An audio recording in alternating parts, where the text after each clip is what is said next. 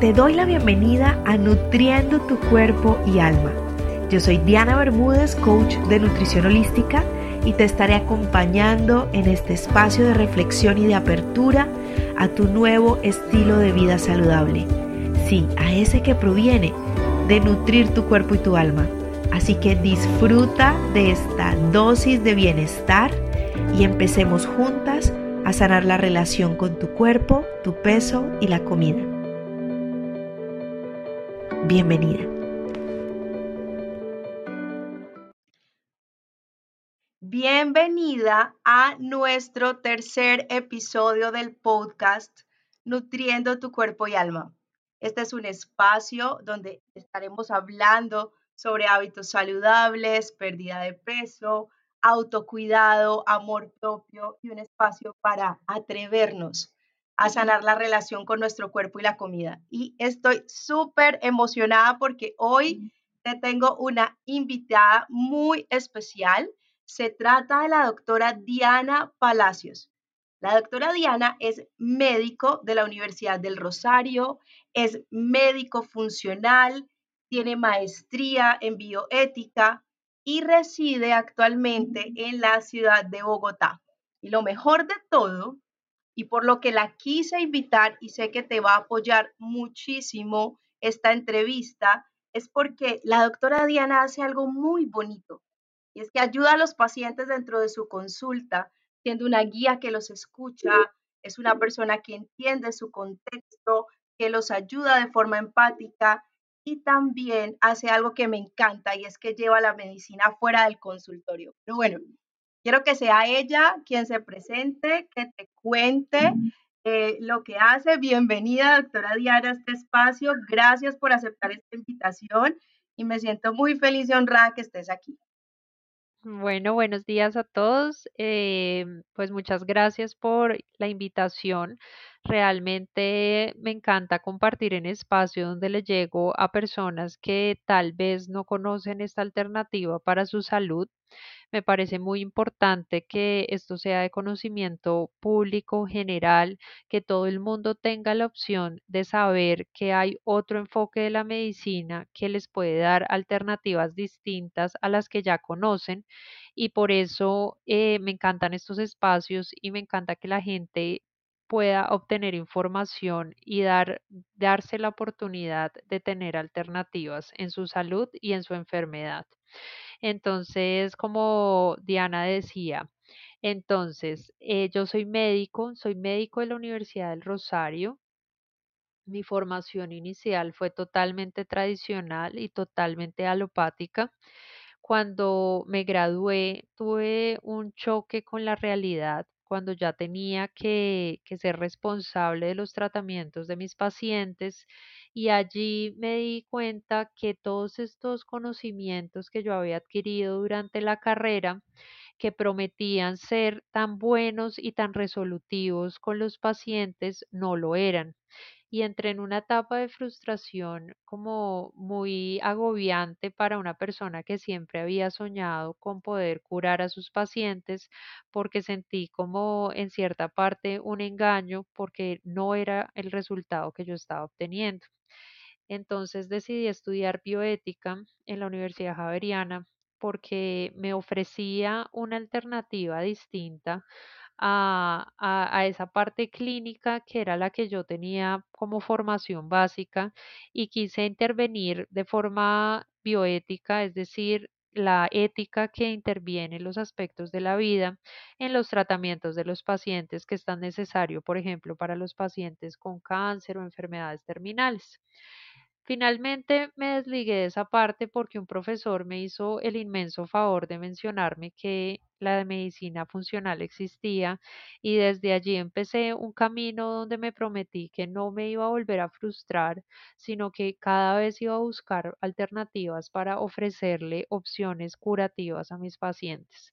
Por eso, en este momento, además de que pues trabajo con la medicina funcional, estoy haciendo una formación en biosanación emocional que es sencillamente una unión de estudios donde entendemos que a veces el origen de la enfermedad es puramente emocional y por eso es totalmente complementario con lo que hago. Entonces, ese es mi enfoque. Es totalmente integrativo y me gusta como realmente conocer al paciente para saber qué es lo que necesita exactamente para realizar su proceso.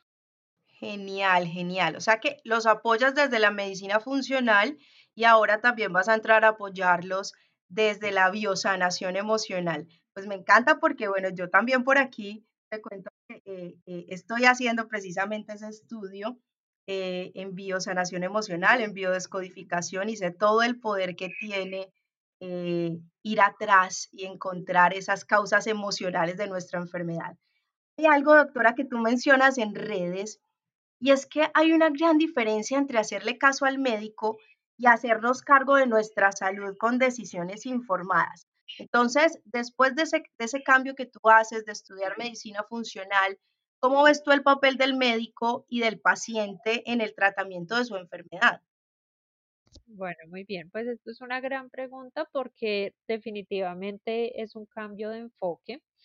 Eh, la medicina alopática en sus orígenes fue muy paternalista, es decir, que yo acojo al paciente como alguien que no sabe lo que debería hacer y le digo, pues le doy unas instrucciones, algo así como lo que hacemos con nuestros hijos cuando son pequeños, que es decirles lo que tienen que hacer porque yo sé lo que le conviene y él no. Sí, es ese básicamente el concepto de esa medicina paternalista que medicina funcional realmente invita a no tener.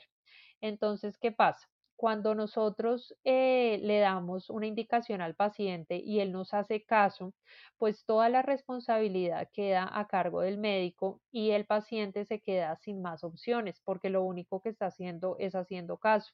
Pero si en vez de mirarlo desde esa perspectiva y definitivamente entender que si el paciente tiene la información, tanto a favor como en contra, ¿no? Entonces yo le digo, mire, eh, tiene, por ejemplo, que tomarse este medicamento, lo que puede pasar bueno es esto, lo que puede pasar malo es esto, el paciente tiene la, la responsabilidad también de elegir, porque finalmente mi papel no es tener la verdad absoluta, no es tener, digamos, esa, esa alternativa mágica que definitivamente lo va a curar, no. Mi opción para el paciente es, mira, yo tengo estas herramientas disponibles sustentadas en estos conocimientos, puede salir bien, puede salir mal, le doy toda la información que yo tenga, obviamente enfocada a su caso, y el paciente decide en conjunto conmigo cuál es la opción que quiere tomar. Y esto es muy importante porque, por ejemplo, eh, les voy a dar un ejemplo donde esto es súper importante. Por ejemplo, los pacientes con cáncer tienen la opción de tomar o no tomar la quimioterapia y eso es una decisión de ellos. Uno le dice, mire, tiene esta quimioterapia, tiene este porcentaje de eficiencia, pero tiene estos efectos adversos, funciona de tal manera, lo podemos apoyar, por ejemplo, con alimentación, lo podemos apoyar con actividad física y con otros hábitos de vida, y el paciente finalmente es el que decide. Entonces, yo tengo pacientes que deciden tomar la quimioterapia y hacer un apoyo con la medicina funcional y también tengo pacientes que deciden eh, no tomar la quimioterapia y solo hacer el enfoque funcional. Y ambas perspectivas son válidas porque la decisión es la del paciente, no mía. ¿sí? O sea, puede ser que si a mí me diera cáncer, yo decidiera, por ejemplo, no tomar la quimioterapia pero yo tengo que respetar que el paciente es un individuo capaz y autónomo para tomar una decisión y eh, ofrecerle las opciones y que cualquier decisión sea correcta. Yo no puedo ni validarle ni invalidarle la opción después de que yo soy la que le estoy dando las alternativas. Me encanta esa parte que estás mencionando sobre que el paciente es el responsable y eso me lleva a, a un concepto y es que nosotros somos los responsables de nuestra salud y nuestro cuerpo tiene ese poder de sanarse, ¿verdad? Sí, o sea, digamos que cada vez aceptamos más que las enfermedades como tal entran a jugar un papel de adaptación y de como de maestras en muchos sentidos, ¿no? No solo a nivel emocional, sino a nivel físico y espiritual. Entonces, eh, el paciente desde que tenga esa intención de sanarse va a encontrar la manera de hacerlo.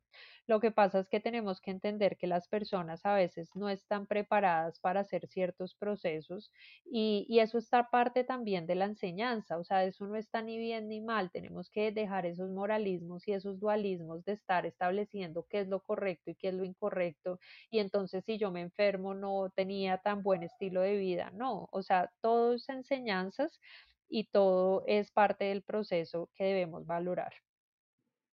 Y entonces, si nosotros vemos eh, la enfermedad eh, como, como ese mensaje, como ese camino que nos está trayendo, ¿cómo, cómo ves tú la enfermedad? Porque atiendes a muchas personas con distintas eh, enfermedades. ¿Qué, qué crees tú, qué, qué mensaje crees tú que le trae a las personas esa enfermedad cuando aparece en sus vidas? ¿Cómo, cómo la deberían abordar? Bueno, pues mira, lo que yo pienso de la enfermedad es lo siguiente.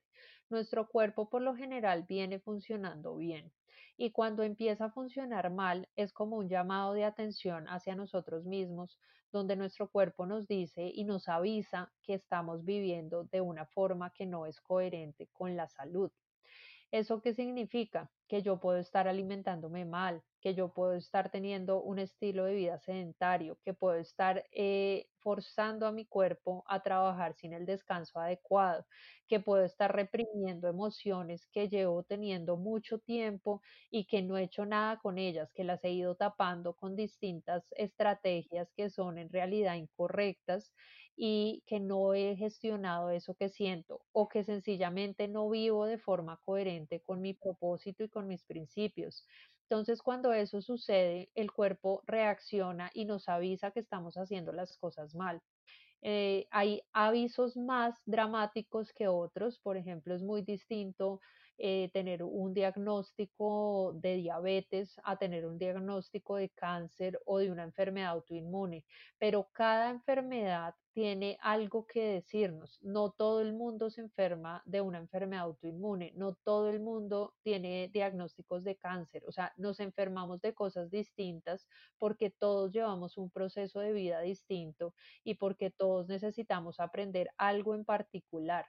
Entonces, la, la idea es tomar esa enfermedad y casi que preguntarle a la enfermedad qué es lo que estoy haciendo mal, qué es lo que tengo que aprender.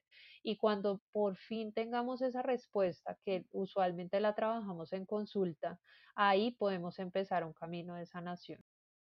Me encanta eso porque hay algo de lo que nosotros hablábamos aquí en el, en el podcast, incluso en el primer episodio, tenía que ver con, con empezar a escuchar más nuestro cuerpo, con empezar a conectarnos más con él, con dejar de tratarlo mal, con dejar de eh, quejarnos del cuerpo y empezar a entender qué mensaje nos quiere dar. Y, y, en ese sentido, no solo la obesidad, el sobrepeso, que trabajamos de esos temas aquí en el podcast, sino también la enfermedad nos está dando un mensaje y muchas veces ese mensaje tiene que ver con, con el descuido, ¿verdad? Con, con haberle dado prioridad a otras cosas, con haber dejado de, eh, de atendernos, con no descansar, con no cuidar nuestras emociones.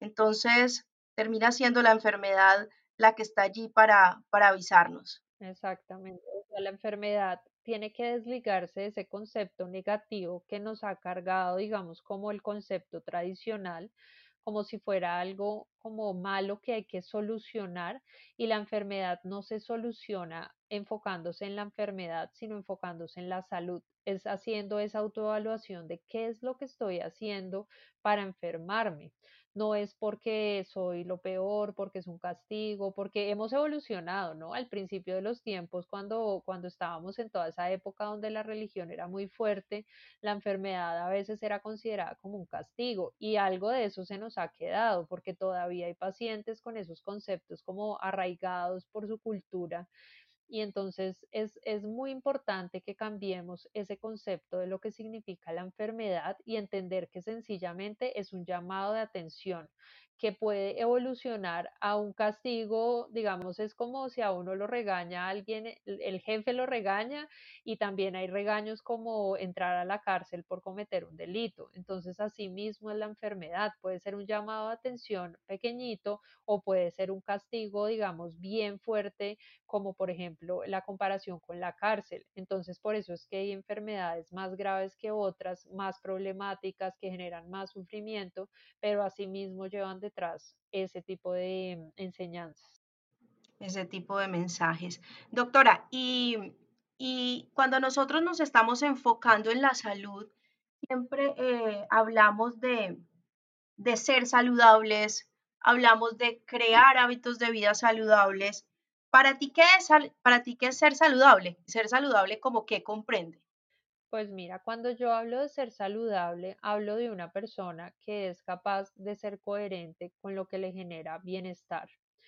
Entonces, una persona es saludable cuando logra un estilo de alimentación que le produce bienestar, no solo ausencia de síntomas, sino realmente que uno se siente como muy a gusto con esa alimentación que está comiendo y por eso yo siempre les insisto a los pacientes que no podemos pelear con lo que comemos. Si yo me como súper amargada la dieta, por ejemplo, low carb o baja en carbohidratos que, que yo les envío en consulta y todos los días dicen, no, qué pereza esta dieta, qué aburrido, me sabe horrible, yo quisiera estarme comiendo la hamburguesa o el brownie o lo que sea que les guste, pues eso no es coherente, ¿sí? Entonces, la idea es que lleguemos a una alimentación como que nos enamoremos de esa alimentación y, y cada vez que comamos, digamos, qué rico estar comiendo así, qué rico estarme cuidando, qué rico poder tener la posibilidad de cuidar mi cuerpo a través de esta comida que estoy eh, teniendo. Lo mismo con la actividad física, entonces ser muy coherentes y encontrar algún tipo de actividad física que nos haga feliz, que nos genere bienestar y no estar todos amargados allá, es que me toca hacer una hora de tal cosa,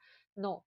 Y lo mismo con todos los hábitos, o sea, yo pienso que es la persona que realmente es saludable, es esa que encuentra el gusto en cuidarse y realmente lo lleva a cabo de forma coherente, tanto en sentimiento como en pensamiento, y decir, sí, yo, yo realmente busco mi bienestar, pero lo busco y estoy convencido de eso, porque he visto muchas personas que, por ejemplo, comen muy bien, hacen ejercicio, descansan, pero viven con unos conflictos emocionales que no les permiten tener bienestar. Entonces, esto es integral y es de trabajarle todos los días y de estar comprometido.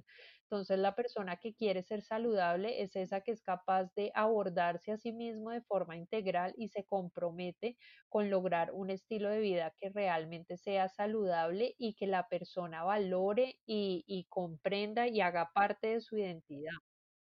Me encanta algo que mencionaste y, y es disfrutarse ese estilo de vida, enamorarse de ese estilo de vida saludable, porque también ese es como el mensaje, el mensaje que yo le entrego a las personas en redes. Doctora, entrando en materia, entonces, en el título que nosotras eh, le pusimos a este podcast, es el poder de la comida real en la sanación de nuestro cuerpo. Yo veo que constantemente en redes publicas fotos de tus comidas y son fotos hechas eh, eh, de comidas con ingredientes 100% naturales y eso me gusta muchísimo y me llama mucho la atención porque hablabas algo ahorita de la coherencia y, hay algo que me gusta mucho de, de, los médicos funcionales y es que son coherentes con lo que, con lo que promueven, con lo que le recomiendan a los pacientes y tú tratas de mostrarle a las personas eh, que se puede comer comida real, que la comida real es lo mejor que nosotros podemos hacer, que no es complicado, que no es algo del otro mundo.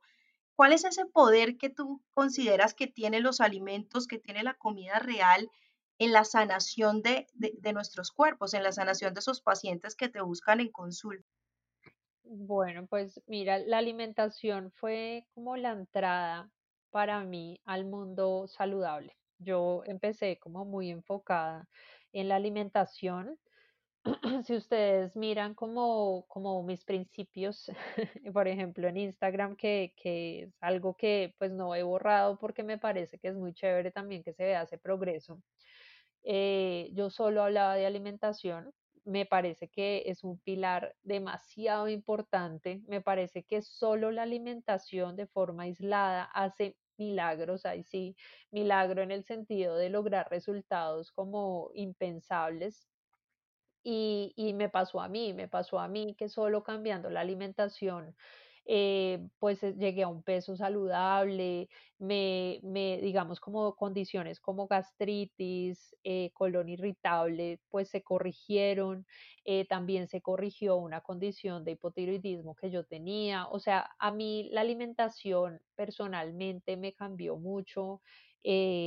como mi estado de salud y me corrigió muchas enfermedades. Luego entré a ver que pues no era solo la alimentación lo que iba a implicar salud, pero yo sí estoy convencida que si uno no come bien, por más de que le trabaje a todo lo demás, no va a lograr un estilo de vida saludable. Y por eso es que lo sigo conservando como uno de los pilares más importantes en mis, eh, en mis intervenciones, porque sin ella, sin esa, sin esa alimentación saludable, pues el resto se cae.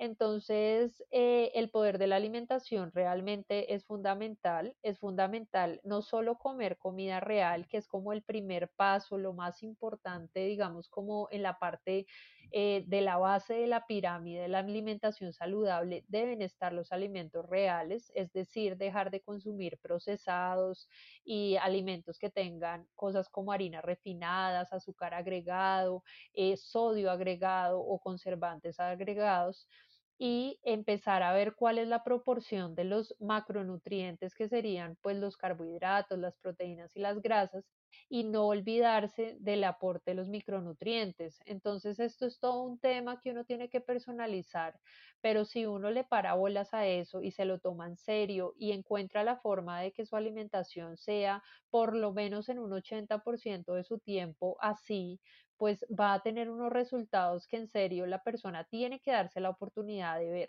solo con alimentación, cómo le cambia la vida.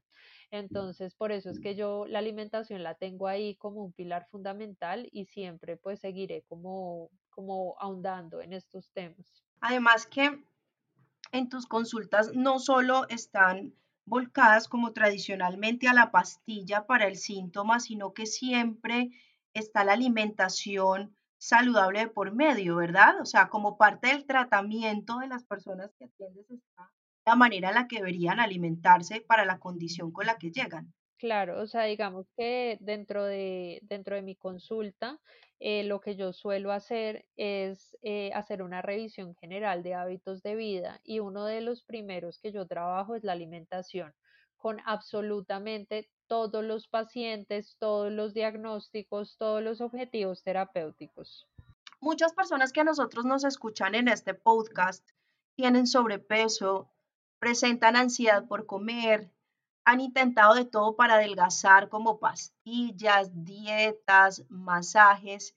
Y ahora nos contabas que, que, incluso con comida real y cuidando tu alimentación llegaste a un peso, a un peso normal desde tu perspectiva como médica funcional, ¿qué mensaje tienes para darles? ¿Cuáles serían como esos tres primeros pasos que, o, tres, o tres estrategias que tú les darías para que empiecen a trabajar en sí mismas y logren esa pérdida de peso? Hay muchas mujeres que han perdido la, esperanza, hay muchas mujeres que creen que ya no es posible, que tienen metabolismo lento, que su cuerpo no lo va a lograr. ¿Qué les recomendarías tú? Bueno, pues digamos que yo he tenido como una diferenciación de mis pacientes. Tengo como toda el área preventiva de enfermedades, tengo el área de tratamiento como tal y tengo un grupo de pacientes que su objetivo principal es bajar de peso eh, y, quise conformar este grupo de pacientes con pacientes que han hecho de todo, como tú lo mencionas, y que no han logrado bajar de peso, para darle la oportunidad a esos pacientes, a esas personas que ya perdieron la esperanza de saber que sí es posible. Y sí es posible sin ninguna otra medida distinta a la corrección de hábitos de vida. Entonces, ese grupo ya lleva, eh, digamos, inició este año, todas han bajado de peso, pues no todos los kilos, porque parte de lo que quiero que entiendan es que no se trata de lo rápido que bajen, sino de que se puedan conservar en el peso que finalmente se quieran conservar y esto es un proceso. Entonces, todas sí están bajando de peso, todas ya se quitaron ese pensamiento limitante de que, digamos, ya uno nace para ser gordito o, o que ya eso es genético o que definitivamente uno es así, no uno puede llegar a un peso saludable siempre. Entonces, no hay que tener pensamientos limitantes de ese estilo. Sí es posible y, la alimentación, la, eh, la, actividad física, el descanso y la gestión de emociones es súper importante tener en cuenta esos cuatro pilares en la pérdida de peso, porque muchas veces esa ansiedad por comer, eh, esa, esos problemas para dormir, el sedentarismo, nacen de una situación emocional y, no algo físico. Entonces, si trabajamos esos cuatro pilares, sí se puede bajar de peso en cualquier circunstancia. Súper. Repítenos, porfa, cuáles serían entonces esos cuatro pilares. Alimentación. Alimentación, actividad física, descanso adecuado y gestión de las emociones. Y gestión de las emociones. Me encantan esos cuatro pilares que nos van a ayudar y definitivamente eh, me encanta que tú estés aquí dando ese mensaje. Es posible, es posible perder peso, no es que sea algo imposible para nosotros, pero es un proceso. Es un proceso que hay que hacer de manera consciente, es un proceso en el que hay que trabajar en esos cuatro pilares, porque muchas de las dietas no funcionan porque, son, porque primero no están bien diseñadas y son muy restrictivas eh, a nivel de calorías y segundo, la persona no se las disfruta, se sufre la dieta, eh, empieza, a, empieza ansiedad por comer y demás. Y en otros casos no están atendiendo como esos otros tres pilares, la parte de la actividad física, la parte del descanso y la gestión de las emociones. Entonces, yo creo que estos cuatro pilares que la doctora nos está contando nos ayudan, nos ayudan muchísimo en ese proceso de perder peso. Bueno, Doc, me encanta, me encanta todos los temas que eh, hemos tratado, ver esa perspectiva que tienes desde la medicina funcional, desde ese trabajo también a nivel de las emociones para sanar nuestro cuerpo, cómo somos protagonistas, cómo somos responsables de, de nuestra vida, de nuestros actos, de nuestros hábitos y de la sanación de nuestro cuerpo. Entonces estoy muy contenta de que eh, tú hayas podido escucharla en el podcast, que hayamos podido contar con ella aquí en este espacio. Doctora, muchísimas gracias. Para terminar, quisiera que nos cuentes cómo te encuentran en tu página, en tus redes sociales, en tus programas, que las personas puedan eh, recurrir a, a todos esos programas que tienes disponibles. Bueno, muchísimas gracias entonces pues por escucharnos las personas que se tomaron el tiempo de escuchar eh, toda la conversación. Eh, realmente, pues yo estoy disponible eh, de forma presencial, pero también de forma virtual, de forma presencial en la consulta y de forma virtual tengo disponibles unas asesorías de alimentación que pues por supuesto son, como les decía, lo más básico que uno puede tener en esos cambios de hábitos de vida y también tengo distintas actividades que voy planeando mes a mes. Usualmente hago un taller presencial por mes de distintos temas que, que pues involucran todo este enfoque integral y ahorita mismo, pues que estamos en toda la situación de, de, que estamos en casita, entonces vamos a lanzar, por ejemplo, un curso de sanando tu sistema gastrointestinal en general. Entonces vamos a hablar de gastritis, de colon irritable, de reflujo, de estreñimiento. Y también eh, voy a iniciar en, honor a la situación que estamos viviendo, una comunidad de personas que quieran eh, ser parte de un grupo de personas que todas están enfocadas en la salud. Entonces vamos a tratar temas de alimentación, de actividad física, de sueño, de gestión de emociones y de propósito de vida. Eh, para darnos como ese respaldo que a veces tanta falta hace cuando uno está empezando a cambiar sus hábitos porque todo el mundo empieza a criticar y hacer preguntas como exageradas y eso es lo que quiero evitar, como que se sientan solos en ese proceso y que tengan información de calidad disponible para, para poder, digamos, realizar estos cambios de forma satisfactoria. Genial, entonces aquí debajo del podcast, en la descripción, voy a dejarte las redes sociales de la doctora Diana Palacios para que tengas allí eh, toda la información disponible. Doctora, mil gracias por haber estado aquí y un abrazo para ti y nos escuchamos en nuestro próximo episodio. Chao. Hasta aquí este episodio de Nutriendo tu cuerpo y tu alma. Para más información, visita www.coachdianabermudez.com.